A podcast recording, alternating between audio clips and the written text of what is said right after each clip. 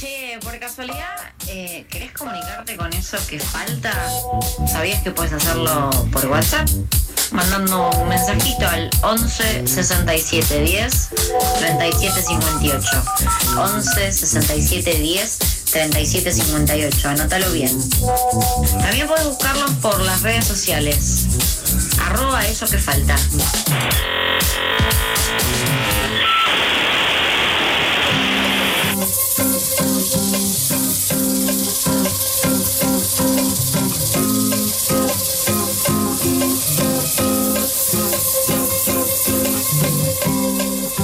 Bien, son las 14.31 en la ciudad de Buenos Aires. Estamos aquí en eso que falta. Recuerden que el programa dura como siempre hasta las 16 horas. Que en breve tenemos el cuartito de abogado. Así que en ese sentido, agárrense para las novedades literarias. Y que obviamente también tenemos las FPRs a las 15.30 horas. Pero como les habíamos anunciado, estamos justamente en el momento de la entrevista. Nos encontramos comunicados con Matías Cremonte, abogado laboralista. Matías, ¿me escuchás? Perfectamente, ¿qué tal? ¿Cómo estás? Bien, todo bien, Matías. Gracias por conectarte. Eh, tenemos como un universo bastante amplio de novedades que tienen que ver con el término de lo laboral. En principio, bueno, la novedad que es que el día de ayer el gobierno decidió justamente extender por 30 días más desde el 31 de junio la prohibición de despidos, una decisión que fue tomada en el marco de la pandemia y luego de una reunión del gabinete económico. Matías, vos, como abogado laboral, ¿considerás que además de estas medidas se podrían estar tomando otras que ayuden a conseguir el objetivo de mantener estable el mercado laboral? Es difícil pensar en otra medida más contundente que la prohibición de los despidos, ¿no? Recordemos que eh, en general los gobiernos hasta ahora ante una crisis de empleo, olvidémonos un ratito de la pandemia, lo que habían hecho, me refiero a, en el caso argentino, lo que siempre se había hecho fue eh, el agravamiento de la multa que se paga por despedir, es decir, de la indemnización, de la penalidad que tiene este, el despido. Y incluso este gobierno, al poco, al poco tiempo de asumir, en diciembre de 2019, justamente hizo eso, es decir, duplicó la indemnización por despido. Ya en el contexto de pandemia y del aislamiento, muchos sectores, pero desde la Asociación de Abogados y Abogadas Laboralistas, lo recuerdo bien en ese momento, salimos a plantear que era necesaria una medida mucho más contundente, que era la prohibición de los despidos. Así que eh, es, es, es difícil pensar que hay una medida que pueda ser más eficaz. Desde luego, no, eso no garantiza que de todo modo, modo, no haya despido. Por un lado, porque muchos empleadores pueden eh, incumplir ese decreto, violar la ley y requiere de que el trabajador o la trabajadora vaya a la justicia, consiga que la justicia ordene su reinstalación. Ha habido varios casos, pero bueno, no deja de ser un trámite judicial. Y por otro lado, porque estas medidas son paliativas para los efectos de la crisis económica y social sobre el mercado de trabajo, pero la crisis de todos modos se desenvuelve y entonces si hay empresas que cierran, si hay comercios que cierran, si hay este, cualquier tipo de actividad comercial que se ve muy disminuida, de luego eso produce finalmente despidos de todos modos, ¿no? Pero como medida concreta me parece que es la más, la, la, la más eficaz. Podemos discutir, por supuesto, qué pasa con algunas otras medidas, qué pasó con las suspensiones acordadas con los sindicatos, que se permitió reducciones de salarios hasta el 25% durante el momento más crítico del año pasado, y que eso sí nos pareció que, que, no era lo mejor, porque de algún modo fue un gran aval, recordemos que hubo un acuerdo general entre la UIA y la CGT que dio una suerte de eh, vía libre a ese tipo de acuerdos. Es decir, hay otras cosas que son cuestionables, pero la prohibición de despidos, más allá de que se va renovando y esta vez fue por poco tiempo, porque ahora se renovó solo hasta, hasta fin de, mes, ¿no? Digamos, solo por, por, el mes en curso, no, es decir, por junio, no, no, no deja de ser una, una medida tal vez de la más destacable. Matías, eh, tengo una pregunta en relación a lo que dijiste. ¿Hay instrumentos de contraloría, de revisión, de, en algún sentido de alerta para cuando, por ejemplo, se quiere disimular un despido masivo como quiebra, como cierre de una empresa, como fin de una sociedad? Digo, estrategias que sabemos que la parte contratante a veces toma para disimular eh, esto que te digo, despidos de gran cantidad de personas. Ahí el, el actor fundamental es el sindicato, ¿no? Es decir, ante cualquier empresa que plantee una situación de crisis económica, eh, debe presentarse al Ministerio de Trabajo de la Nación o en las provincias y demostrar esa crisis para que habilite las suspensiones, eventualmente que habilite, o sea, que, que ratifique que hay una situación de crisis y entonces permita algunos despidos ah, pagando una indemnización menor.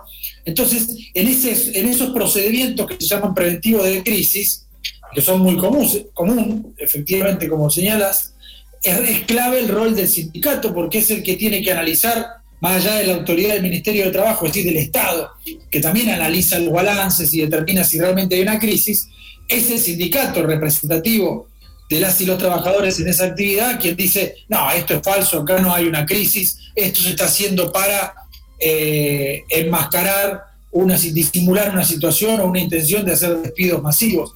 Y la otra, eh, y bueno, y finalmente la justicia, ¿no? Si el sindicato no actúa como debe actuar o de todos modos hay despidos, el trabajador o la trabajadora recurre a la justicia del trabajo, que está en una situación crítica casi sin precedentes, ¿no? Porque, bueno, la, la pandemia, el desfinanciamiento, la falta de insumos, de personal, que es una situación permanente en la justicia del trabajo, se ha agravado muchísimo en la situación de la pandemia y dificulta mucho más la posibilidad de los reclamos. Y a otra cosa, digamos, esto se vuelve bastante relevante porque, por ejemplo, así como vos bien señalás que eh, aludir a una, inventar, entre comillas, una crisis económica es una de las formas que tienen algunas empresas para intentar eh, llevar adelante despidos, también ha surgido en este tiempo, para eludir la prohibición, la invención de causas, ¿no? Es decir, inventar falsas causas, porque está prohibido el despido, algo que haya justa causa, por ejemplo,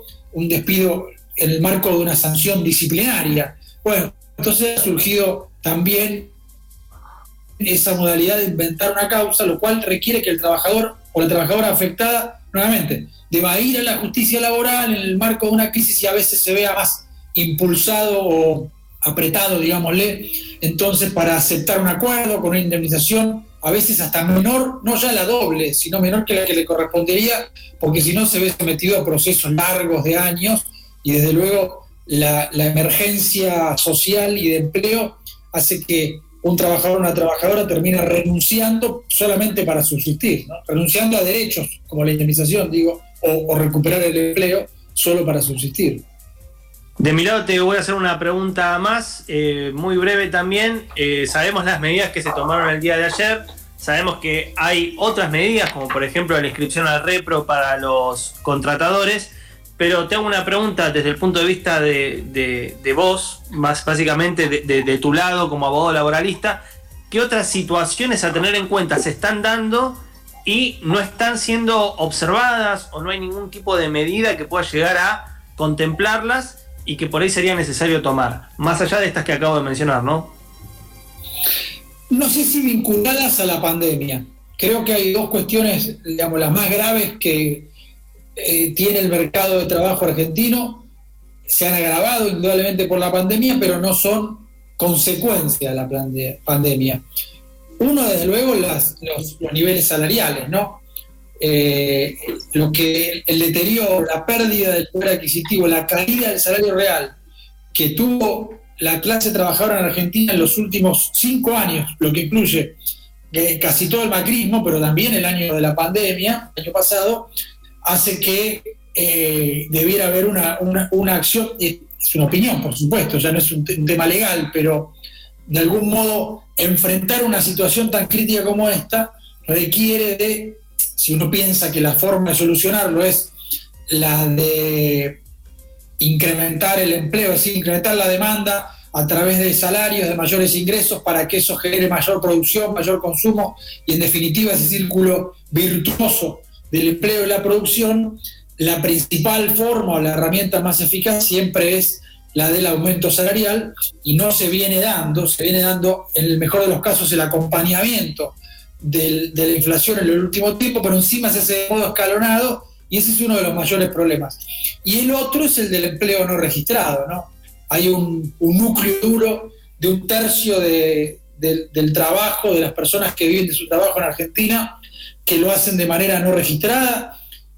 Yo prefiero ser en esto mucho más claro, lo hacen de manera ilegal, porque el empresario que contrata a alguien por fuera de las, de, los, de las formas que la legislación establece, está cometiendo un acto ilícito, una ilegalidad, una ilegalidad que somete a millones de trabajadores y trabajadoras a no tener obra social, a no tener protección si se enferman o se lastiman en su trabajo, a tener probablemente salarios más bajos que los que corresponden por el convenio colectivo, a no tener una jubilación cuando termine su vida laboral, en fin, a todo lo que implica tener o a pelear su indemnización cuando lo despiden, porque tampoco regiría en ese caso, entre comillas, podríamos profundizarlo, pero en principio no dije la prohibición de despido porque la consecuencia es que tiene que hacer un juicio y ganarlo demostrando que había una, una relación laboral escondida, o sea que es mucho más difícil. Entonces, son dos situaciones eh, críticas, características del mercado de trabajo en Argentina que indudablemente se profundizaron con la pandemia. Muy bien, querido. Muchas gracias, Matías. De mi lado estoy, pero Pierre tenía dos preguntas más. Pierre, adelante. Hola. Hola Matías, ¿cómo estás? Eh, acá Pierre te saluda. Yo estaba pensando también un poco en esto respecto a, los trabajadores que ni siquiera se encuentran registrados. Al comienzo de la pandemia, y un poco este año por supuesto, se fue instalando el, home office como una modalidad de trabajo que ya directamente forma parte de la vida de la gran mayoría de los trabajadores. Se tendría que haber empezado técnicamente a reglamentar la, ley de teletrabajo a, comienzos de abril, si no me equivoco, el 1 de abril creo que comenzaba la reglamentación. Y yo te quería preguntar, ¿qué cambios en la legislación laboral se hacen urgentes y en qué medida, eh, digamos, eh, este formato ocupa a una mayoría de trabajadores que están eh, precisamente precarizados? Primero una observación, Pierre, es muchísima la cantidad de personas que trabajan que como consecuencia del aislamiento o de la pandemia en general pasaron a hacerlo desde sus casas, ¿no? Que antes lo hacían en lugares de trabajo, en centro de trabajo específico. Pero no son la mayoría, y esa sería la, aclaración. De hecho, y no se trata de, no se trata de, corregir una cuestión estadística, sino que de hecho lo que quiero resaltar es que algo que demostró la pandemia, eh, y lo digo porque era parte de un debate en el mundo del trabajo de hace mucho tiempo, que tiene que ver con esto de que en el futuro el trabajo va a ser reemplazado, el trabajo humano es reemplazado por la tecnología, por las máquinas, por los robots, por la inteligencia artificial. Y si algo demostró la pandemia es que el trabajo humano de cada persona física, e incluso en estas, o sobre todo en situaciones como estas de emergencia, es insustituible. Es decir, fíjense que se ha, se ha determinado o se ha declarado como esencial porque se ha demostrado que no funciona el capitalismo si no hay personas que van todos los días a las fábricas, personas de carne y hueso que van a las fábricas a producir los alimentos, a producir los bienes que se exportan y generan divisas, a manejar los transportes públicos, los colectivos, eh, a limpiar las calles y por supuesto a los centros de salud, ¿no? enfermeros, personal de limpieza, médicos, con lo cual ahí hay una, una evidencia de la situación del trabajo humano que creo que a la inversa de lo que se venía instalando de algunos discursos de hace un par de décadas, o bueno, de hace algunos años, ha quedado demostrado que, bueno, es, es realmente esencial. Claro, eso no quita que hubo muchísimo trabajo que pasó a hacerse de sus casas y que eso generó inmediatamente una transferencia de lo que antes eran costos desde el punto de vista del empleador a beneficios, entre comillas, porque de algún modo pasaron a ser costos de las personas que lo hicieron desde su casa.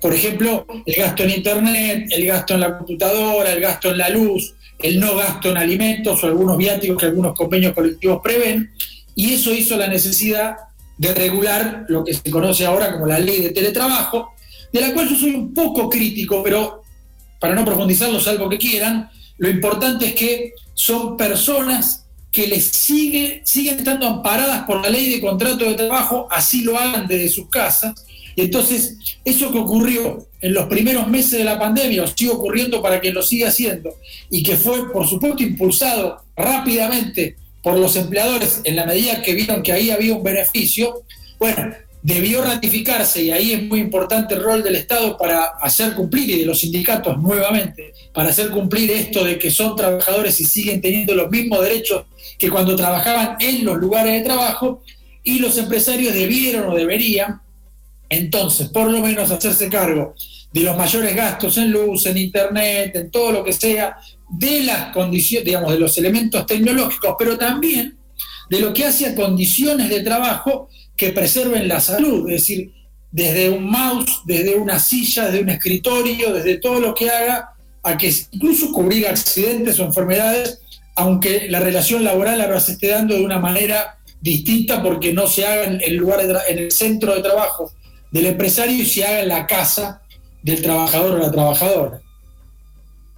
Clarísimo, clarísimo. Eh, igual, Matías, también la, éticamente casi te quiero preguntar también, precisamente por estos esenciales eh, que vos mencionabas, ustedes habían eh, presentado una medida cautelar ante, o sea, ante la justicia, desde el Consejo Directivo ¿no? de ATE, que la justicia contenciosa administrativa y tributaria de la Ciudad de Buenos Aires le hizo lugar parcialmente. Yo te quería preguntar en realidad hasta qué punto es legal llamar a la gente, a los trabajadores, a, digamos, a, sus puestos de trabajo con una sola dosis de la vacuna, o sea, sin estar del todo inoculados, más allá de, que, por supuesto, eh, avanza esa inoculación, estamos todos de acuerdo y la celebramos, pero ¿hasta qué punto es legal llamar a alguien eh, que no está del todo vacunado a eh, trabajar? Y también quería preguntarte cómo avanza esa situación, por cierto, porque es una, un comunicado que leí de la semana pasada.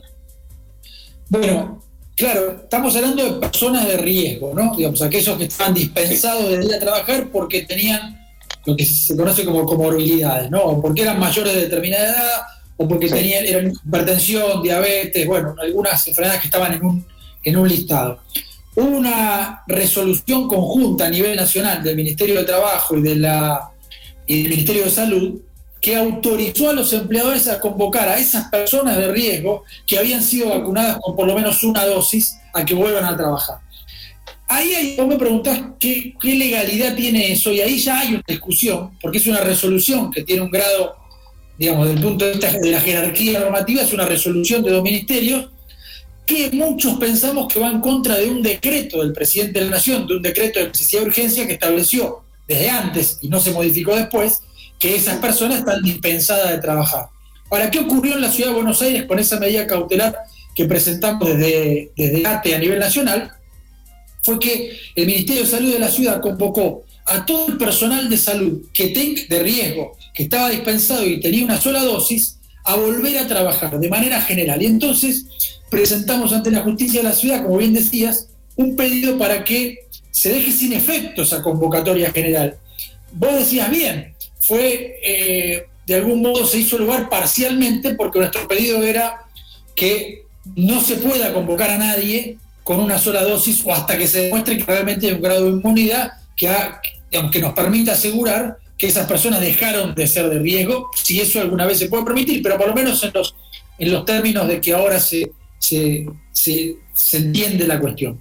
Y lo que dijo el juzgado, la verdad que con un criterio entendible o aceptable, más allá de que nosotros pedíamos un poco más, es que esa medida general efectivamente iba en contra de las resoluciones o de los decretos y la normativa en general vigente, porque no puede ser de manera genérica. Es decir, lo que debe hacer el Ministerio de Salud de la Ciudad de Buenos Aires es convocar individualmente, de forma personalizada, a cada personal de salud que haya sido dispensado que sea de riesgo, que esté vacunado con una dosis, ver el grado de inmunidad que tiene, porque eso depende de la vacuna que se dio y depende del tiempo que transcurrió de que se dio la dosis, debiera además hacerse un análisis para ver cuáles son los niveles de inmunidad que tiene, pero además realmente determinar ese centro de salud en concreto, ese hospital, ese lo que sea en especial, si realmente necesita de esa persona para funcionar.